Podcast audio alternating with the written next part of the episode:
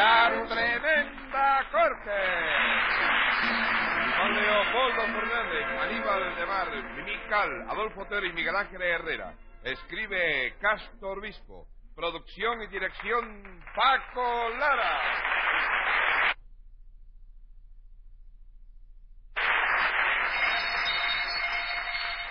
Audiencia pública.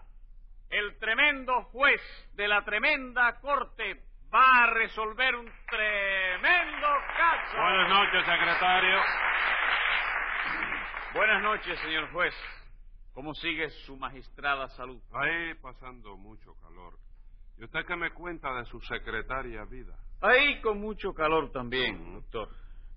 La verdad es que en estos meses no debería uno trabajar, sino pasarse el día en la playa. ¿eh? Tumbado boca arriba en la arena, ¿verdad? Sí, señor. Debajo de una sombrita bien agradable. Tomando helados y refresco bien frío. Claro, doctor. Sin preocuparse para nada del trabajo.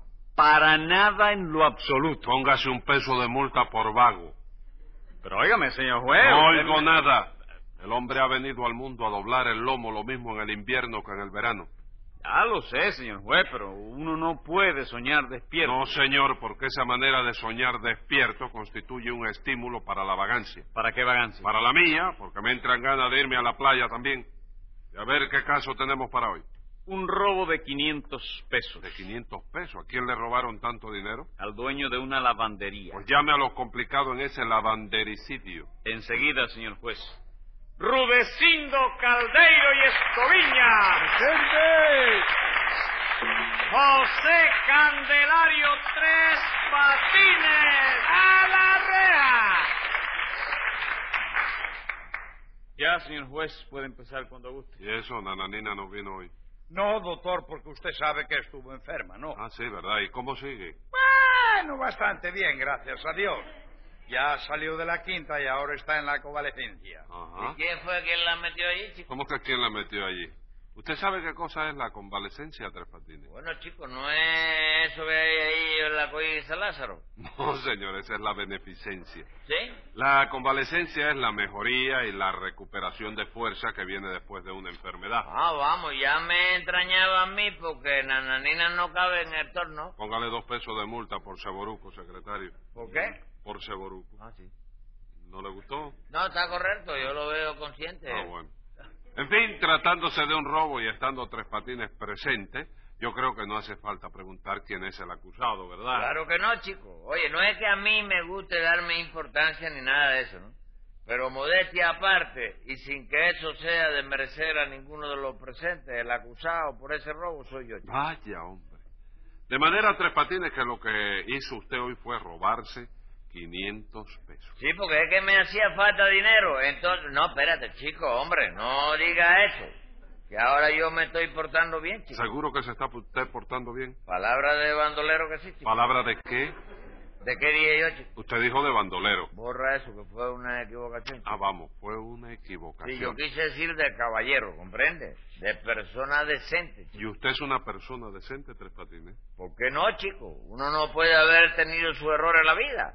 Pero, hombre, nunca es tarde para cambiar, ¿verdad? No me diga, ¿y usted piensa cambiar? Claro que sí, chico. Mira, ayer precisamente se lo dije a Mima yo eso, chico. ¿Qué le dijo usted a su mima? Yo le dije así a mamita, Mima, de hoy en adelante... De hoy en adelante. Sí, ¿Tú también se lo dijiste a No, ella? señor, pero se dice adelante. De hoy en adelante voy a cambiar mucho para seguir los buenos consejos de Sedad. Los buenos consejos de aquí. ¿De Sedad? ¿De qué se da? Yo de piedra fina, ¿y tú? Póngale 20 pesos de multa a Tres Patines, secretario. Pero óyeme, viejo, ven acá, chico. Cállese la boca. Oh. Todavía es tan descarado que dice que va a cambiar. Pero si ya yo estoy cambiando, chico. No está cambiando nada. Está bien, chico. Y a ver usted, Rudecindo, ¿qué le pasó con Tres Patines? Que me robó 500 pesos, doctor. Bueno, ¿cómo se lo robó? Pues verá usted, ilustre y benemérito magistrado, ¿no? Resulta ser que yo tengo ahora un tren de lavado que es una maravilla de organización, una apoteosis de pulcritud y una hemorragia de limpieza. Si usted quiere convencerse, yo paso mañana por su casa, usted me da la ropa que tenga para lavar. No, y- gracias, no se moleste. No es molestia, doctor. Si usted quiere lavar alguna camisa o alguna camiseta... No quiero lavar nada, Rudecindo. ¿Y eso? ¿Usted no lava la ropa nunca? Sí, Rudecindo, pero no la doy afuera. Tengo una jamaiquina para lavar. ¿Qué cosa? Usted tiene una jamaiquina para lavar. Sí, señor. Pues no es costumbre de la casa, ¿no? Pero en fin. Eh, deme esa maja, majaiquina o jamaiquina que se la lavaremos también. Pero ¿cómo va usted a lavar una jamaiquina en un tren de lavado, Rudecindo? Bueno, doctor, yo le he dicho que no es costumbre de la casa. Sí. Pero tratándose de una persona como usted, que merece toda la consideración y todo el aprecio de la colonia española, se puede hacer una excepción. Mire, Rudecindo, limítese al tema. Dice usted que ahora tiene un tren de lavado, ¿no es eso? Sí, señor. O mejor dicho, doctor, lo tenía, porque ya no lo tengo. Y eso le pasó algo. Sí, señor. Se quemó esta mañana, pero estaba asegurado, ¿sabe usted? Ah, estaba asegurado. Sí, señor. Ah, de manera que por ese lado no perdí nada. Sí. Es más, como el seguro era 35 mil pesos y el establecimiento no valía más de 7.50, pues todavía salgo ganando algún dinero. ¿no? Bueno, pero Claro. este juicio no es por un robo de 500 pesos. Sí, señor. Porque resulta que el tren de lavado se quemó a eso de las 6 de la mañana. Sí. Y a esa hora, el único empleado de mi lavandería que andaba por allí era Tres Patines. No me diga, ¿y Tres Patines trabaja en esa lavandería? Sí, señor. Es oficial clase quinta de la sección de ropa interior, negociado de calzoncillos. no me diga. ¿Y qué hacía por allí a esa hora? ¿Dándole candela al establecimiento? No, chico, no. Yo estaba levantado a esa hora porque... Yo no le he preguntado a usted, Tres Patines, ¿Y a quién le preguntaste tú? a Rudecindo. ¿Y yo puedo contestar? No, señor. ¿Por qué, chico? Porque seguro que me va a decir usted una mentira. Compadre, ¿tú le adivinas el pensamiento a la gente? Yo no adivino nada. Bueno, ¿y cómo tú supiste que lo que te iba a decir era mentira? Porque usted nunca dice la verdad. Eso era antes, chico. Óyeme, yo he cambiado mucho, viejo. Usted no ha cambiado Está nada. bien. Dígame, Rudecindo. Dime, hijo, dime. Póngale 20 pesos de multa por esa confianza. Dígame, ¿qué hacía Tres Patines a las 6 de la mañana en esa lavandería? Bueno, señor juez, la verdad era que estaba cumpliendo un encargo que yo le hice. Ah, vamos. ¿Estaba usted cumpliendo un encargo de Rudecindo, Tres Patines? Sí, chico, porque yo siempre estoy cumpliendo. ¿Cómo que siempre está Sí, cumpliendo? cuando no es cumpliendo un encargo de Rudecindo, es cumpliendo 30 días que tú me disparas y estoy en la loma, ¿no? Pero siempre estoy cumpliendo algo, chico. Bueno, ¿y qué encargo era ese, Rudecindo? Bueno, nada, doctor, no, que hoy por la mañana yo tenía pensado irme de cacería con un amigo mío a una finca que tiene él por allá, por la provincia de Las Villas. Bueno, pero ¿en qué quedamos, Rudecindo? ¿Tú no me dijiste que la finca estaba en la provincia de Cajuamaní? Bendito Dios, yo le dije que estaba cerca de Camajuaní. Padre, parece mentira que no lo sepa, hombre. Ah, Camajuaní no lo sabe. Camajuaní sí, el que no lo sabe es usted. No le haga caso, Rudecindo, y continúe. Yo estoy loco. Sí, está loco. ¿Le molesta? No, no me molesta Entonces- nada, pero eso no le haga caso. Sí, no le haga caso, porque usted siempre está hablando bobería. Hablando el señor de Camajuaní y usted dice que Cajamoní. ¿Qué es eso? Usted habla siempre las cosas al revés. ¿Qué le pasa a usted, señor? Continúe rudeciendo. La cuestión es que usted pensaba irse de viaje con ese amigo suyo, ¿verdad? Sí, señor.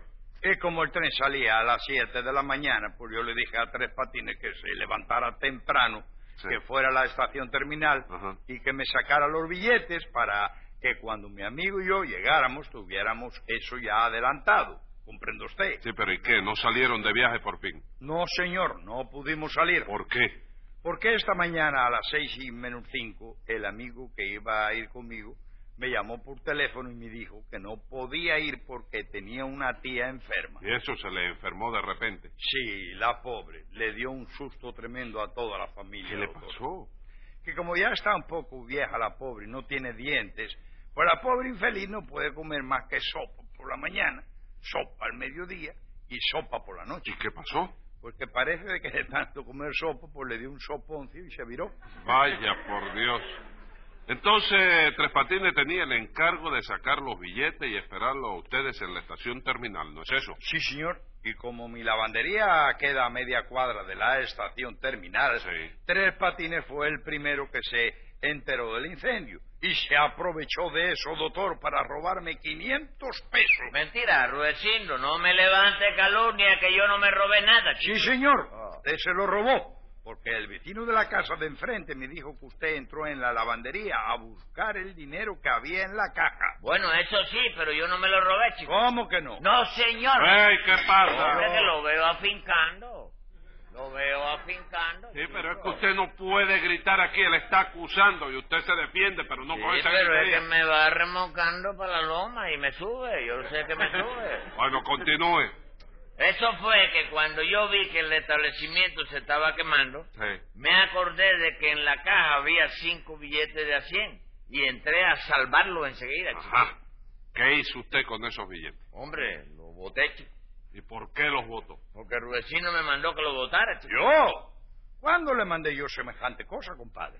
Esta mañana, Rudecindo, cuando te fui a decir que el tren de lavado se estaba quemando, chico. No, no, un momento que usted no me dijo nada de eso. Hágame el favor, chico. No. Pero tú ves eso, señor chico. Eso es lo que me da rabia de Rudecindo, que dice la cosa y luego la niega, chico. Bueno, un momento, Tres Patines, antes de continuar el juicio. ¿Por No, Espérese no. un momento. No, es que me da... Espérese un momento. Está bien. ¿Por qué que usted me trata de chico cuando yo lo trato a usted de usted? ¿Qué confianza Buscando la confianza y la No. intimidad, chico, para No ponerme quiero- más liviano a este asunto, chico. ¿Qué liviano, qué asunto? La sentencia, viejo, no es lo mismo que te castigue un individuo que tú trates de tu por tú a que sea uno de ustedes. El de usted lo que te mete, ya tú sabes. Y el de tú por tú, nada. Hay cariño, hay afecto. más- Bueno, pero es que el afecto es de allá para acá, no de aquí para allá. Sí, yo sé que es de La Habana para Guanajay, no es de Guanajay para La No, Habana, ¿está sí, señor. Usted me entiende, así que hágame el favor de tratarme de usted. Es que yo creo que si usted me tratara de usted, conseguiría más.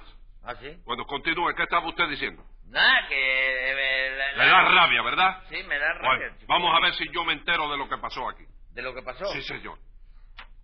¿Me entero o no me entero? ¿De lo que pasó? Sí, señor. Bueno, chico. Tengo que enterarme, ¿sabe? Sí. Para saber quién tiene la razón. Claro, chico, eso es, chico, pero no te basta que yo te diga a ti. No, señor, no me basta nada. Está bien, entonces no me digas. De manera que dígame, ¿usted reconoce haber entrado en la lavandería a sacar los cinco billetes de a 100 que había en la caja, ¿no es eso? Sí, chico, Ah, bueno. cuando yo vi que el tren del lavado estaba echando humo, yo entré como un tiro, fui derechito a la caja, saqué los billetes de allí, Sí. me los metí en el bolsillo y me fui corriendo a casa de Rudecindo a ver si aún no había salido para la terminal. Entonces usted no sabía que el viaje se había suspendido. No, chico, ¿verdad que yo no lo sabía, Rudecindo? No, porque el amigo mío me llamó a las seis menos cinco, cuando ya yo me iba a levantar. Sí. Y entonces, como que ya yo no, eh, no tenía que salir de viaje, doctor, pues lo que hice fue acostarme otra vez y seguir durmiendo. Y no le avisó a Tres Patines. No, porque yo pensé que cuando se cansara de esperarnos vendría a ver lo que había pasado, ¿no? Sí. Y entonces se lo decía. Y efectivamente, cuando vino a decirme que el tren estaba al salir, se lo dije. No, Rudecindo, lo que yo te fui a decir era que el tren del lavado se estaba quemando, chico. No, señor, usted no me dijo nada de eso a mí. ¿Pero usted ha visto eso, señor juez? Póngamele una multa ahí por llevarme la contraria a No mí. tengo que ponerle multa a ninguno a Tres Patines.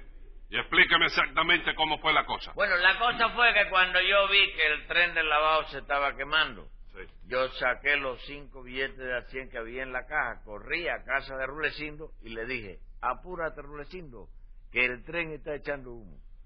Pero entonces me contestó él, déjelo que eche todo el humo que quiera, que eso a mí no me importa. ¿Pero cómo?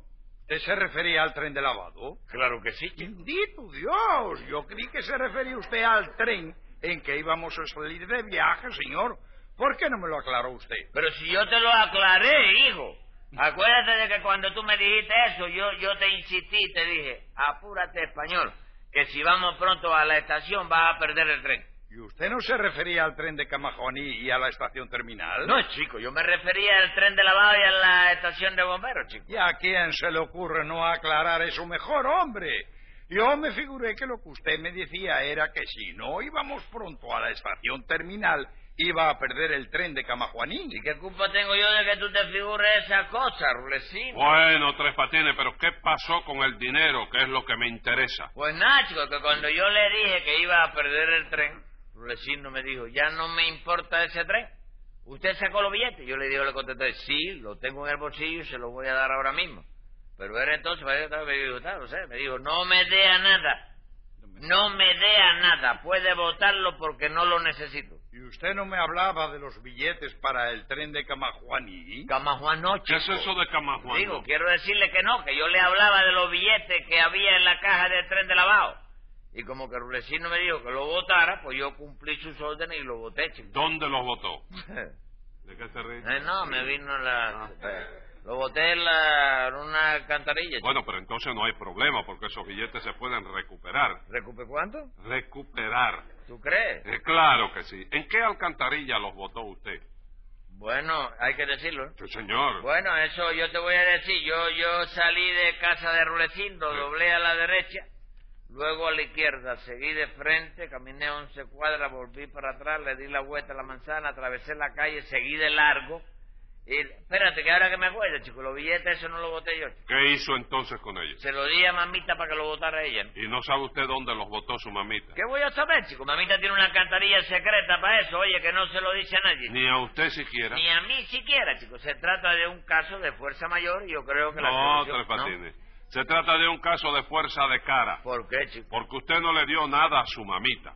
Lo que hizo usted fue robarse los 500 pesos. No es verdad, chico. Palabra que ya yo no hago esas cosas. Ah, no. No, viejo, yo estoy cambiando mucho. Usted no está cambiando nada. chico. Sí, chico, estoy cambiando mucho. Mira, los billetes de a 100 que tenía Rulecindo en la caja eran cinco, ¿verdad? Sí, cinco. Pues mira si yo estoy cambiando, que ya cambié cuatro, porque era uno nada más. Escriba ahí, secretario. Venga la sentencia. Lo primero que va a hacer, porque así lo mando yo, es buscar y devolver el guano que se robó. Y como usted no ha cambiado más que el citado dinero, se va a estar por bandolero 30 días encerrado.